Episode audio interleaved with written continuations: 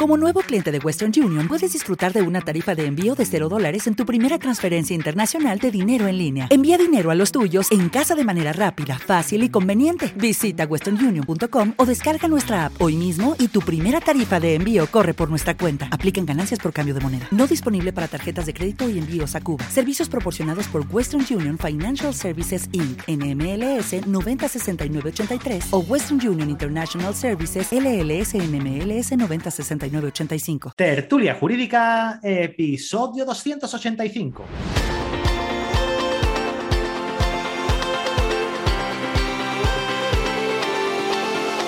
Hola, buenos días y bienvenidos a Tertulia Jurídica, el podcast donde los profesionales del derecho se quitan la toga y comparten su visión sobre temas de actualidad. Muy buenos días a todos y a todas. Mi nombre es Ángel Seideto y soy el director de este programa. Y hoy venimos a hablar de reformas la reforma laboral. Bueno, digo reforma porque así lo han llamado. Desde mi humilde opinión, de reforma más bien poco. Y para ello, pues bueno, he traído aquí a mis amigos, a mis compañeros, Juanjo Guijarro, Alba Barona y Ainara del Valle. Chicos, chicas, muy buenos Hola. días. Buenos días, Ángel, ¿qué tal? Nada, mm, que os he pillado. Mira, eh, la audiencia no, tiene la posibilidad de disfrutar de lo que yo estoy haciendo ahora mismo y, estoy viendo a los tres que tienen. Mira, Ainara tiene en la mano un, un, de estos rotulador eh, amarillo y otro rosa. Eh, Alba tiene uno, parece que es negro y, Juanjo ya no tiene los dedos porque se los ha gastado. Estaba subrayando con sangre, Juanjo. Sí, sí, tú sabes que yo soy a muerte. Ya empezamos con el borrador ese que circuló antes del decreto de la publicación. Que eso tiene mucho peligro. Uf, yo los borradores ni, ni en pintura, porque es que además, mm, como, te, como te cale algo de eso y lo largues por ahí, cuidado, ¿eh? Sí, exacto. Pero en la era de la inmediatez, ¿tú sabes cómo funciona todo? No, y, aparte, eh, sinceramente, ¿vale? Desde aquí os lo digo, y lo he dicho en la intro de reforma tiene más bien poco. O sea, esto, esto, perseguía una única cosa y era salvar eh, los muebles del gobierno que quería reformar la, reforma laboral del año 2015 y, y parece que se ha quedado con las ganas. No sé ustedes. Hombre, principalmente yo discrepo, Ángel, eh, de tu opinión Sí, sí, como compañero. Sin problema, yo te puedo, te puedo silenciar en cualquier momento, por supuesto, por supuesto. Y discrepo bastante, no ha sido una reforma de tan, tan profunda eh, como fue la del 2012. Eh, tampoco ha sido una derogación, porque técnicamente no se puede hacer una derogación íntegra del decreto 3 2012 obviamente, una cuestión más técnica, técnico-jurídica que otra cosa, pero sí principalmente ha estrangulado muchísimo una de las patas de la legislación laboral que teníamos hasta la fecha, que es la contratación temporal. Contratación temporal que, pues, pues que parece que están más redactadas desde mi punto de vista personal por teóricos que por personas que conocen el día a día de las empresas. Estamos hablando de la desaparición del contrato por obras o servicios. Claro, hay, pongo un ejemplo muy sencillo. Eh, el propio sistema de seguridad social de los trabajadores del campo es eventual y temporal. Y su sistema de cotización. Entonces, derogar en la práctica el sistema, el régimen jurídico de los contratos temporales, dejándolo a, muy pocos casos, eh, pues la verdad que se complica. Se complica bastante, bastante todo. Y bueno, luego también habla de la actividad, luego también Mm, asienta varias cosas del tema de, de los ERTE de la época COVID, eh, introduce la fuerza mayor por causa, mm, por causa sanitaria, introduce un, nuevo sistema de ERTES para empresas, para cuando haya una crisis económica general o por sectores, el 47 bis, que es lo que se llama el sistema red y medidas del sistema red. Y luego el tema de la ultraactividad de convenios que también la repone, y también eh, limita bastante el tema del convenio de empresa con respecto al convenio sectorial.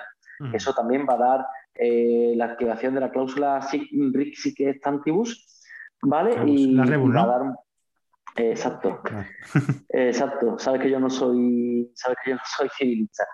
Y, y, bueno, entonces va a dar mucho juego. Y la verdad es que, sobre todo, principalmente, el mayor temor que ha habido en las empresas y las dudas son la eliminación de los contratos temporales. Bueno, y Alba y Nara también nos pueden comentar sobre las dudas que nos están llegando a todos los despachos. Yo creo que ese son el core de, la, de, esta reforma, la modificación, que desde mi punto de vista, vuelvo a, y vuelvo a decirlo, os hablo, os hablo desde el conocimiento de empresa, ¿vale? Y ahora mismo estoy hablando como empresario, que yo veo que estos tipos de contratos, que efectivamente que sí los han hecho así ya, ya no, eso no, lo podemos modificar hasta que llegue otro y lo cambie, pero que están hechos para una realidad paralela, o sea, para un metaverso, que es que no es la realidad de aquí. Aquí vivimos en un país en el que, el en el que la hostelería tiene muchísima, muchísima rotación y se requiere de un tipo de contrato que, desde mi punto de vista yo aquí no lo veo más que el fijo discontinuo, que aún así también es una, eh, es una jodienda, eh, pero porque hay muchos muchos contratos cuando, mm, permitidme, yo, llevaba, llevaba un hotel en Matalascañas, en Huelva, ¿vale? Y, y en alguna ocasión los trabajadores del hotel nos decían que querían la liquidación por despido, porque aún así, si esos cinco o seis meses que habían estado trabajando cobraban su indemnización y luego hasta el siguiente año no, se, le volvía, no se le volvía a llamar el fijo discontinuo. ¿Qué pasa con el fijo discontinuo? Pues que no tiene esa indemnización, que ahora se va con, el paro. Entonces, nosotros teníamos algún problema con, ese, con eso en concreto. Y esto, por lo que estoy viendo yo aquí, ha, cambiado. Sí, sí, de hecho, de hecho, el contrato fijo discontinuo absorbe el espíritu del, del contrato por obra o servicio, en el sentido de, eh, de, oye, actividades cíclicas, de manera que, bueno, por, todo el fines continuo, que es cierto que la Unión Europea le estaba exigiendo a España la reducción de la tasa del, trabajo temporal. España tiene un tercio de, casi, creo que la última estadística que tiene en torno al 30%. Sí, 32%. De Pero claro, ahora sí se va a desplomar la estadística, pero se va a maquillar. Se va a maquillar. Y si es cierto que, como tú bien dices, Ángel, que es para metaverso, porque habla un contrato eventual por circunstancia de la producción para cuestiones previsibles de un máximo de 90 días en el año natural. Una empresa de eventos, un catering, ¿no puede contratar más de 90 días? Es que yo creo que se ha hecho desde, un despacho sin conocimiento alguno de la actividad empresarial. Y aparte hay que tener en cuenta que están penalizados también los contratos de menos de 30 días. Efectivamente, que tienen que pagar como, 30, por ese lado también hay un 30 euros más era de seguro social, de extra. 26, 26 euros 26 euros. Claro, es un diarios, ¿eh? Es que yo eso veo que al final va a terminar en muchísimos contratos a jornada parcial, pero una jornada, un indefinido, a jornada parcial, pero una jornada parcial súper reducida. Tienes un, un trabajador que tienes trabajando un día a la semana, seis horas durante todo un año, que al final no es ni siquiera un salario mm, decente, pero tampoco puede estar cobrando el paro cuando no está trabajando porque está contratado, indefinido. Voy un paso más allá, Alba. Creo que eh, va a terminar con contrataciones a través de ETTs para evitar las vinculaciones laborales. Sí, pero luego también tienes capada la contratación por ETT, porque resulta que lo tienes, tienes los máximos del 18 y 24 Sí, pero, ya son 18, no son ya los seis meses del eventual. Pero ya, puedes alargar la duración del contrato, te puedes saltar, entre comillas, lo de saltar un poco esta, legislación más, incluso, más estricta. O incluso, eh, imaginemos el caso de la construcción, no pudiendo con las limitaciones que va a tener, sino que hacer fijo discontinuo, ¿qué va a ser lo más sencillo? Traer una subcontrata de Portugal, de Rumanía, de Hungría, que haga los trabajos. Exacto. Contrato y, y la externalización la externalización, incluso eh, empresas que externalizarán a terceros países producción que mm, los trabajadores puedan estar teletrabajando. Sí, sí. sí. Para evitar todos los altos costes laborales y estas cuestiones. En o contratación, O luego contratación o sea, fraudulenta, en el sentido de falso autónomo por todos los lados. Sí, el que vaya a estar a lo mejor menos, menos de un mes, pues te doy de alta eh, una, hora, una hora diaria con un contrato súper abierto en cuanto a, distribución de, la jornada y te doy de baja el día 1. O sea, alta el día 1 y baja el día 1 y así me ahorro los 25 pavos. Eh, son, ah. Yo creo que 26, ¿no? Es que se me ocurren miles, miles de fórmulas que se van a intentar aplicar para intentar salvar los muebles, porque vuelvo a repetir que yo creo que esto se ha hecho sin conocimiento alguno de, cómo funciona una empresa en, cuanto a, la relación laboral. Que efectivamente, que sí, oye, que yo entiendo que perfectamente que lo que se persigue aquí es acabar con la precariedad laboral, hacer que, los que todos los trabajos sean, sean fijos, pero, mm, o sea, indefinidos, pero es que no... La precariedad laboral se acaba cuando la economía sea estable y las empresas tengan trabajo todo el año. Es iba a decir lo mismo que ha dicho Juanjo y aparte añadir que también, eh, bueno, eh, la forma jurídica de, esta, bueno, de esta norma reguladora, el Real Decreto Ley, normalmente exige una urgente necesidad. Yo sinceramente coincido un poco con Ángel en el sentido de que puede ser un poco, bueno, que puede responder a otras necesidades más allá de que efectivamente el mercado laboral haya que, bueno, necesite una regulación eh, más actualizada en, todos los sentidos y que responde un poco más a otras historias, porque yo la verdad que la urgente necesidad para publicarlo, o sea, el día 30 de diciembre en el BOE, pues tampoco la veo. igual se podría haber estudiado un poquito más. Que se les acababa el plazo de negociación. Ese es el, no, no, no, no, es que, tiene que tenía que mandarlo a la Unión Europea para el tema de los fondos. Bueno, pero, pero, estamos en las mismas. Quiero decir, vale, pues no es la negociación de, digamos, a nivel nacional, pero es negociación de alguna forma o acceso a unas subvenciones, unas ayudas, lo que fuera. Entonces, a ver, luego entiendo que se convalidará, supongo, pero, pero bueno, la verdad que mm, por lo comentado. Bueno, la convalidación también está en el aire ahora está mismo. en el aire, por supuesto, digo, me imagino que igual sí, eh, como, consiguen los como apoyos. este decreto no se convalide, eh, tenemos un lío jurídico montado. Verás, claro, porque la gente, Verás. claro, los clientes te llaman, te preguntan. Claro, los clientes te llaman, tú le explicas y, la cuestión. Pero sí es cierto que, bueno, que, que dentro de este periodo, eh, como el decreto entra en vigor el mismo 31 de diciembre, en los contratos temporales, eh, el nuevo modelo de contratación temporal no entra en vigor hasta el 30 de marzo del 2022. Y siguen en vigor los anteriores. Exacto. Y siguen en vigor los anteriores hasta, hasta su duración máxima. Y los, y los nuevos contratos que se formalicen entre el 31 de diciembre y el 30 de marzo solo podrán tener una, una duración máxima de seis meses. Por tanto, mm, nos da un periodo transitorio ahí. La cuestión es Luego, a partir de ahí sí es cierto que hay cosas que, están bastante bien, que desde mi punto de vista me gustan. Por ejemplo, como bien apuntaba Alba, la, que si un trabajador está contratado por una ETT más de 18 meses, debe ser absorbido como trabajador indefinido por la empresa usuaria. Eso es ponerle un poco de coto a la práctica, a la práctica hecha que se estaba haciendo. Eh, el tema de bueno, la ultraactividad de convenios, eso no, en la práctica no nos causó problema con la reforma del 2012, lo han devuelto la actividad de convenios y obliga a un, pasado un año del vencimiento del convenio sin ningún tipo de acuerdo, obliga a, las partes a un proceso de mediación o arbitraje. Entonces, eso que está muy bien. ¿Por qué? Porque a veces te salen tablas salariales cuatro años después y ahora buscan los trabajadores para pagar la diferencia de convenio. es eso, es, de hecho, por ejemplo, yo ahora mismo estoy teniendo un, un despido que tenemos un convenio que ha salido el 16 de diciembre eh, con efectos desde julio. Y claro, mm, a efectos de indemnización, yo ahora estoy negociando con la empresa la, la, indemnización del improcedente. ¿Y qué hago? ¿Me pongo seria con el tema de la, regularización del convenio? ¿No me pongo? Sí, claro. ¿Qué, salario le pido? ¿Qué salario no le pido? Eso, fenomenal, pero no es, no es, normal las actualizaciones que se están teniendo que hacer. Para una empresa, yo entiendo que desde la perspectiva del trabajador mío, por ejemplo, ha sido una suerte, pero para una empresa como esta, de repente soltar toda la, toda la regularización de tablas salariales desde el 2018 es una bestialidad. Claro, porque la seguridad jurídica a nivel laboral ha saltado por el aire. Totalmente. Desde, desde hace mucho la seguridad jurídica saltó pero la, si algo hemos aprendido que cuando una pandemia entra por la puerta, la seguridad jurídica salta por la ventana. Eso es así. No, eso totalmente.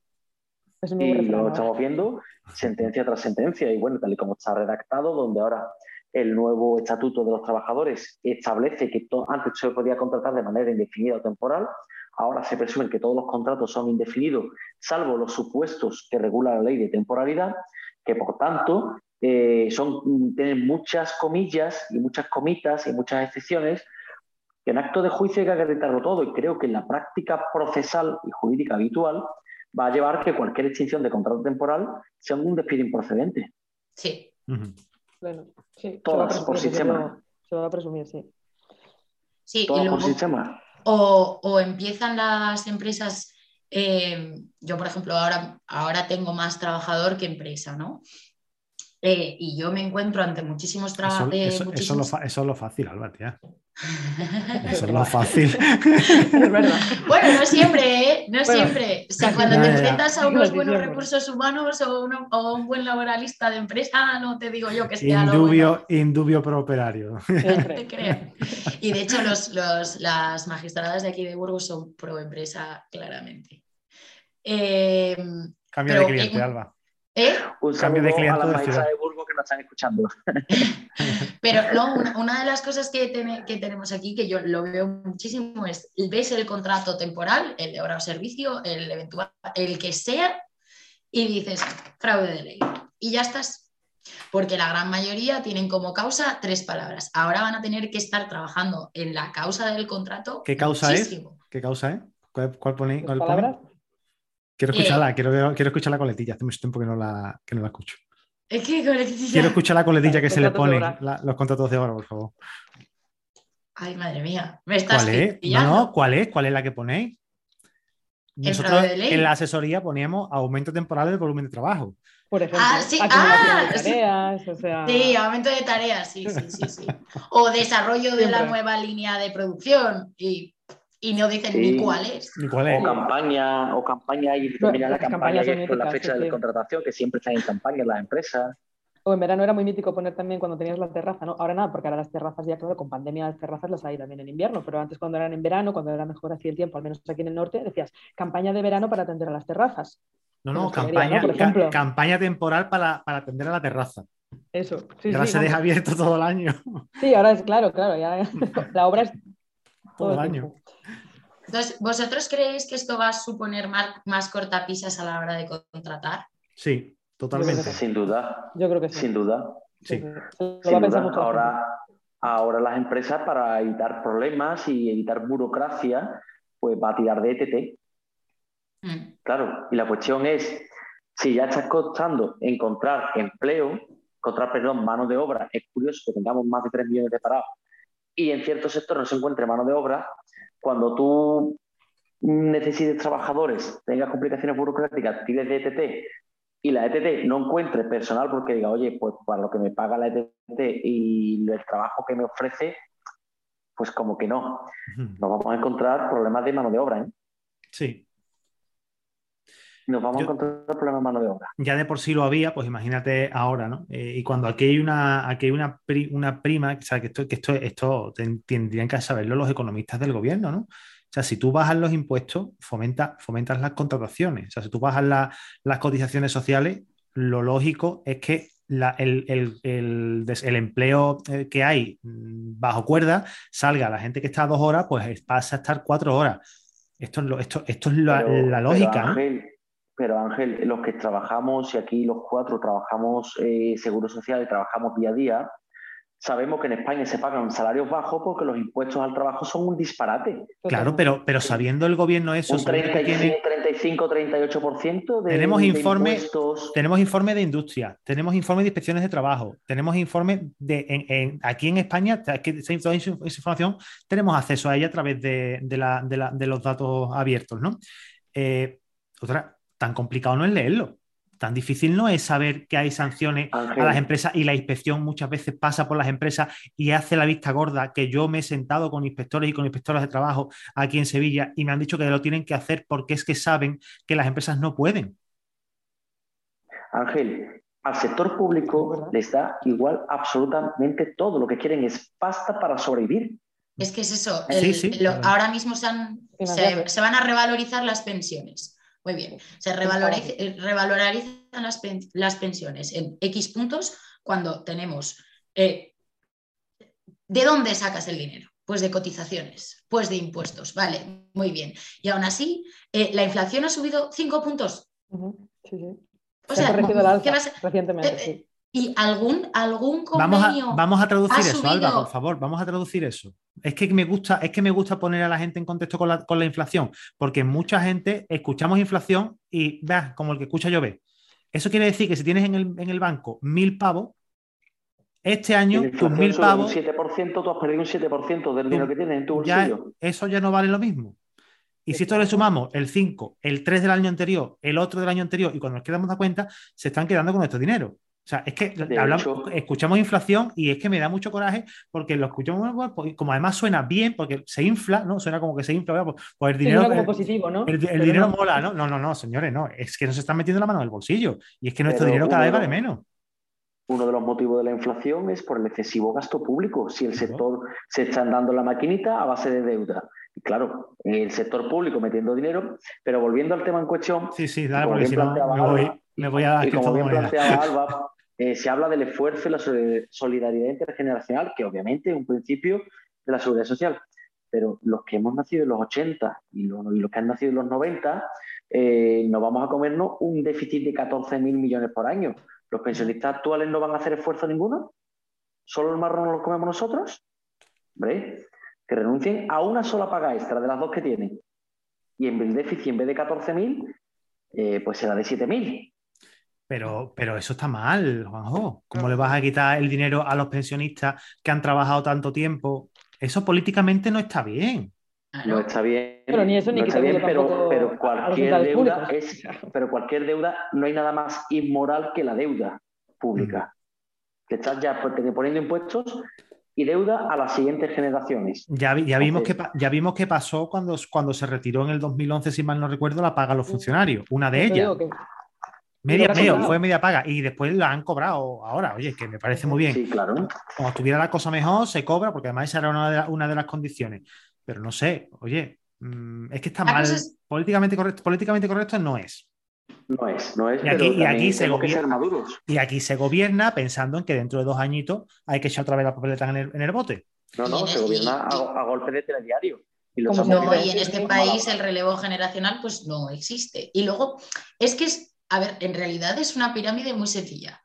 Tienes abajo poca gente. O sea, gente joven, poca. Gente mayor, pensionista, mucha. Y tienes a la gente abajo, que es la que tiene que cotizar y es la que tiene que pagar sus impuestos, cobrando unos salarios mm, irrisorios o sin empleo, es decir, chupando.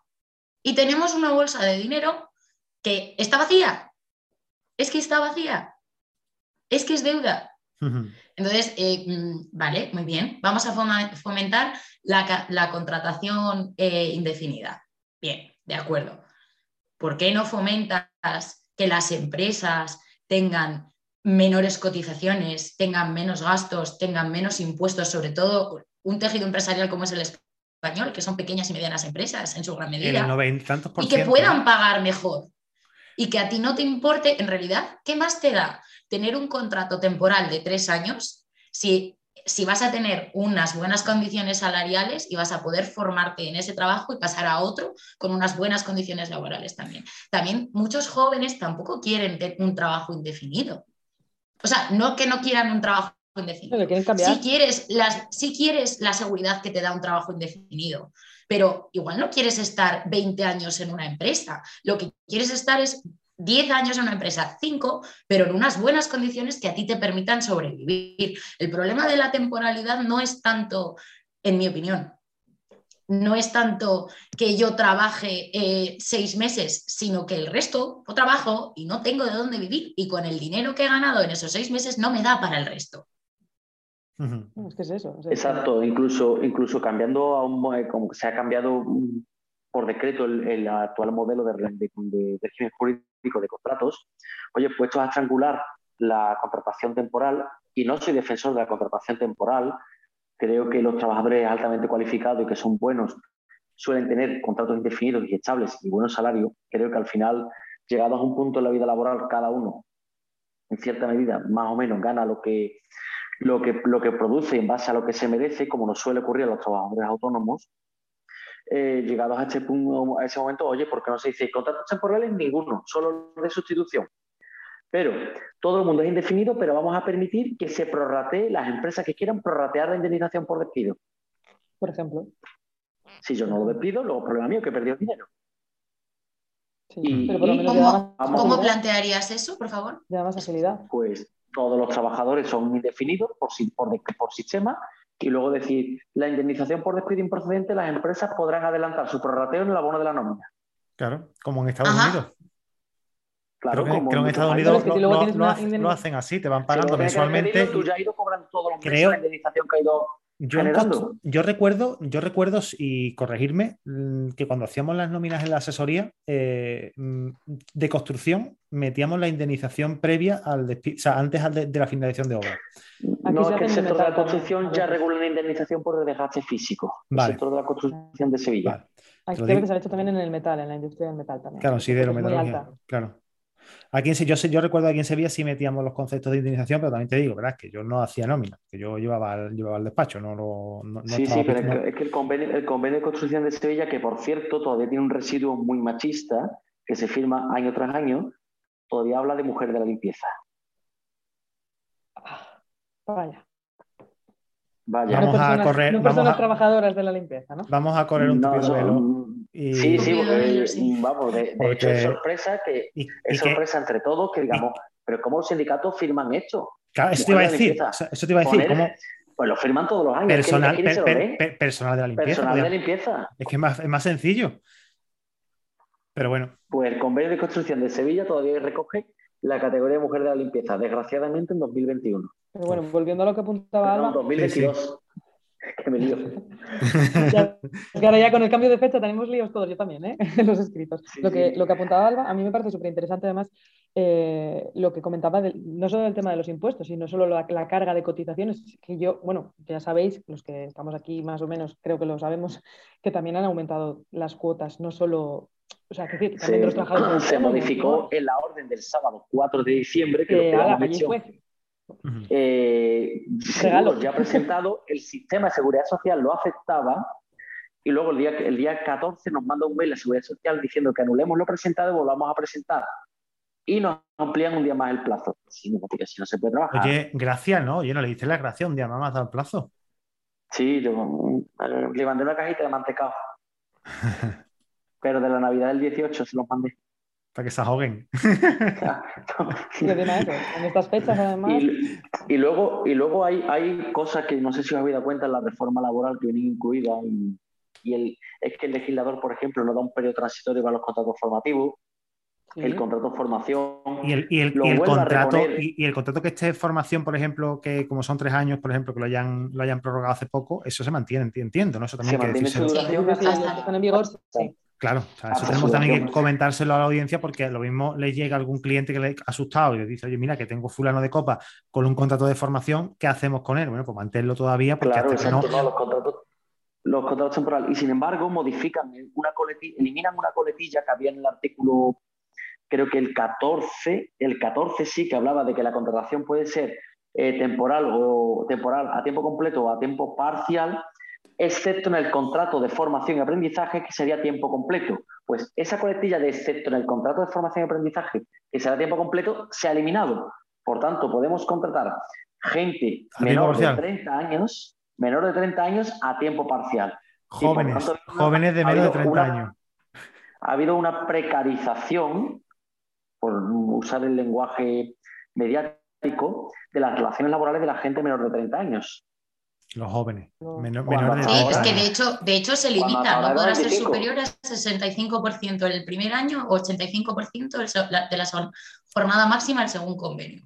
Eso, eso está igual. Lo que ocurre es que Alba, que la coletilla, creo que del artículo 14, si no me falla la memoria, que habla, ah, elimina, elimina, si tú comparas los dos textos legales nuevos, los dos textos legales, elimina la excepción para, eh, para que el contrato mm, a tiempo, el contrato de formación pueda ser a tiempo parcial y devolverlo a la situación anterior a la reforma del 2012. Mm. Pues nada, encima en el sector en el que en el que más parados o bueno, más personas desempleadas hay. No, yo, eh, yo sinceramente esto está hecho para maquillar cifras. Sí, totalmente. Bueno, tenemos el claro ejemplo con los ERTES, ¿no? De hecho, lo, repite, ¿no? Este Real Decreto. Todas las personas que estén inmersas en un ERTE, un eh, expediente de, regulación de empleo temporal, contarán a efectos estadísticos como ocupadas. De hecho, lo dice el Real Decreto.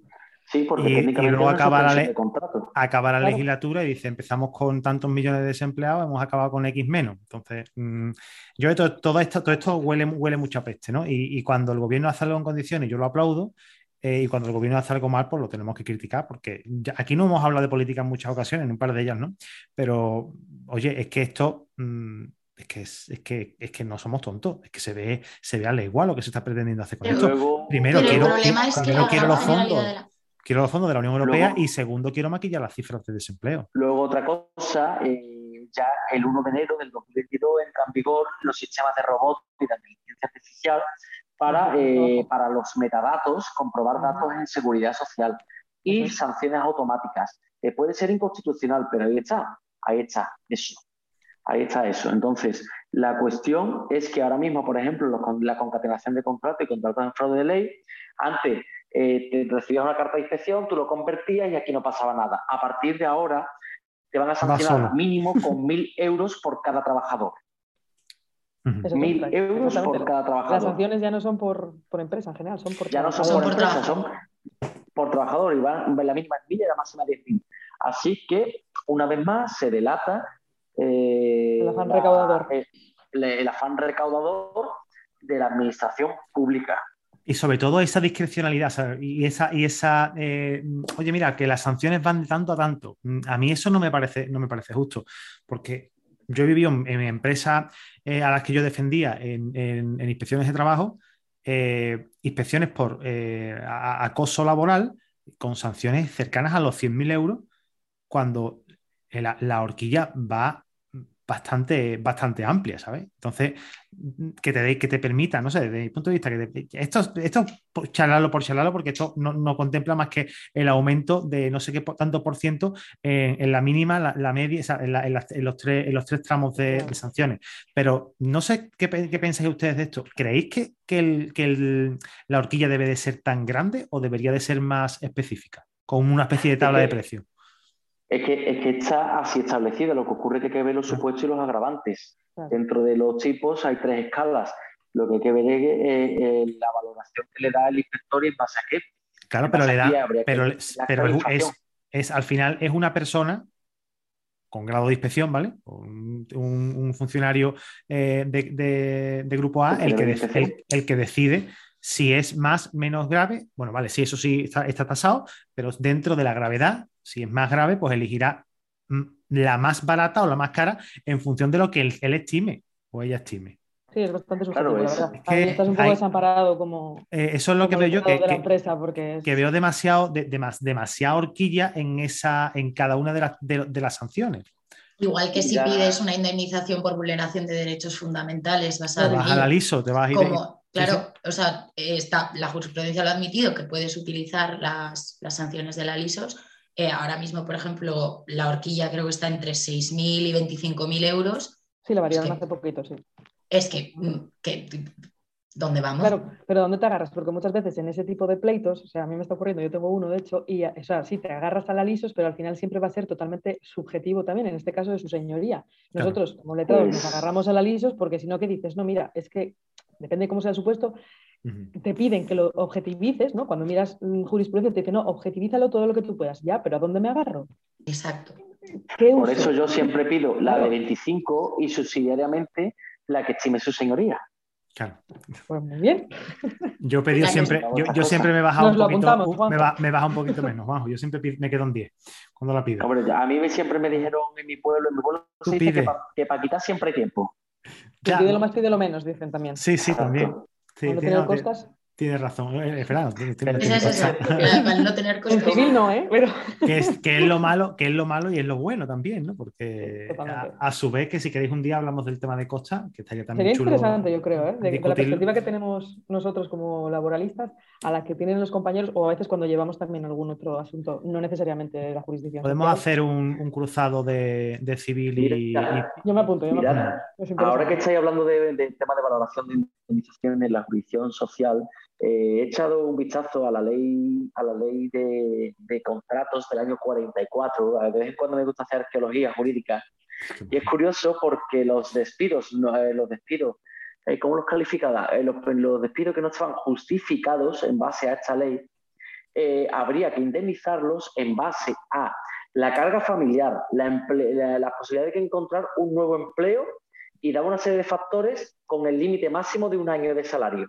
Entonces era curioso como el juez tenía que, en base a la situación personal de la persona, del trabajador, tendría que valorar si el despido improcedente eh, cómo valoraba ese, ese, perjuicio económico que se le, ese lucro cesante que se le hacía al trabajador. Y esto desde las magistraturas de trabajo.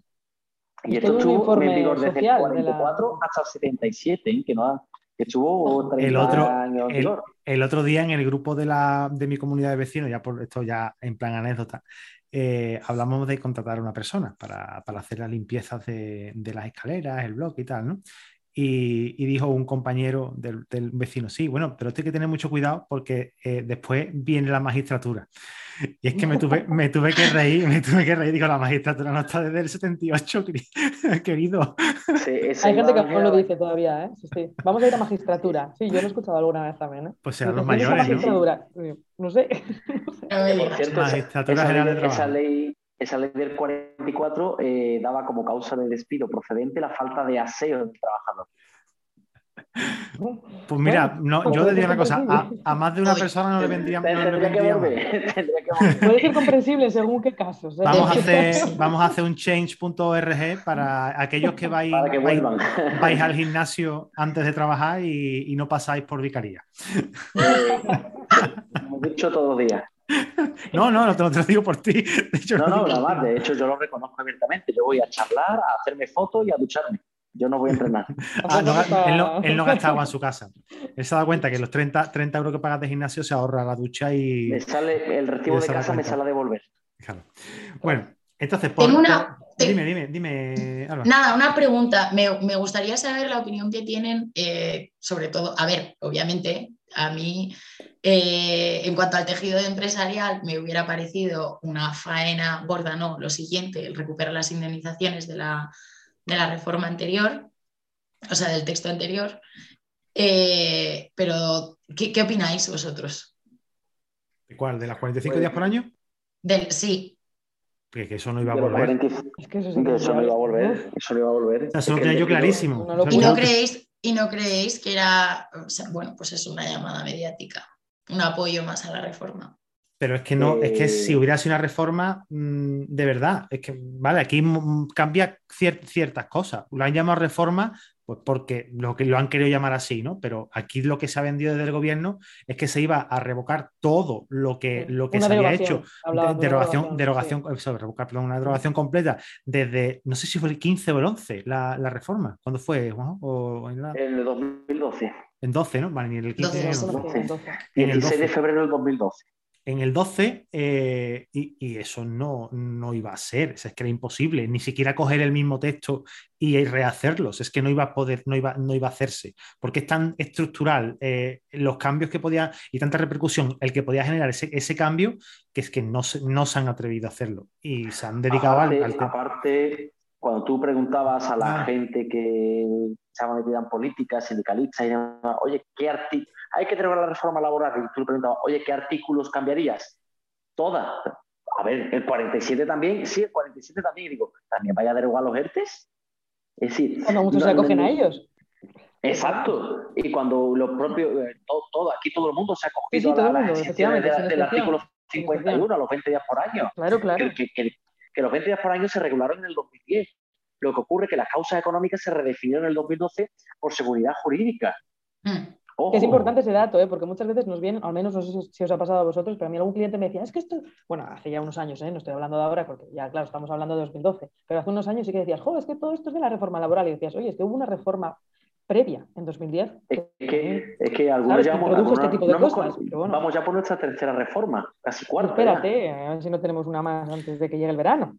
No, no, escúchame, en trámite parlamentario que cambien el decreto claro. de nuevo.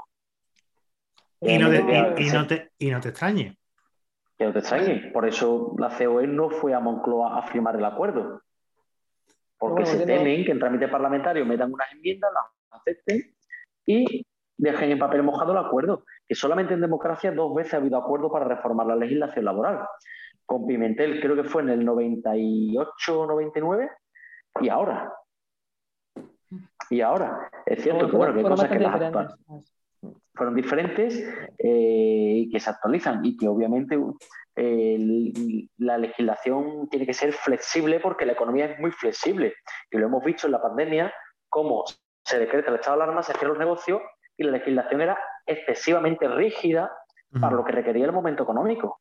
Pero bueno, está pasando, yo creo, bueno, es una, opinión personal, ¿eh? pero yo creo que también nos pasa un poco con la ley del teletrabajo. También eh, ha sido, eso sí que ha sido un ejemplo de a golpe de, todo lo que nos ha pasado, ¿no? Que nos ha pillado un la poco. La actualización del artículo 13, el, trabajo a distancia. Efectivamente, o sea, lo que eso denominamos, digamos, para, para los que nos escuchan teletrabajo, pero que sí, que vamos siempre a golpe de ir detrás o vamos con cierto retraso, como muchas veces la legislación en España en general, en muchos ámbitos, y el tema de las indemnizaciones yo creo que va a ser un golpe o puede llegar a ser un golpe, porque si se fomenta eh, ese ser tan estricto en ese sentido de que todos los contratos se presuman eh, indefinidos, ya le estás diciendo que va a tener una indemnización, porque un contrato indefinido no acaba. Eh, generalmente acaba las extinciones casi siempre, casi siempre por despido.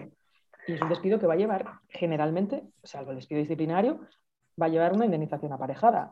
Exactamente, hay nada. Y además el, el legislador en este Real Decreto establece ojito con el típico de la construcción, te doy de baja, te doy de alta, te doy de baja, te doy de alta. Es decir, que los periodos de inactividad no pueden durar en el fijo discontinuo.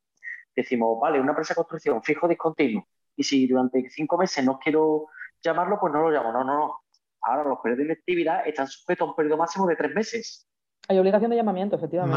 Más te, vale, más te vale buscar una obra para trabajar, para, pasarle un presupuesto muy barato para poder meter a los trabajadores si no quieren meterte en un marrón si no quieres tener eh, que te llevan las demandas por despido por falta de llamamiento. Es que, es que te lo he dicho, que es que esto está hecho pensando que somos otro tipo de país y que, la, y que el tejido eh, em, eh, industrial aquí pues es el 100% y esto no es así. Ah, el, de verdad, si queremos al final cambiar todo, todo el, sistema de trabajo aquí y nuestro formato y todo, esto depende de, de arriba. Sobre todo necesitamos ayudas del gobierno para que las empresas se industrialicen, para montar industrias de verdad y, para, si queremos quitarnos la, hostelería y queremos quitarnos los contratos temporales, esta es la única manera, o sea, industrializar España y entonces, y entonces, solo entonces...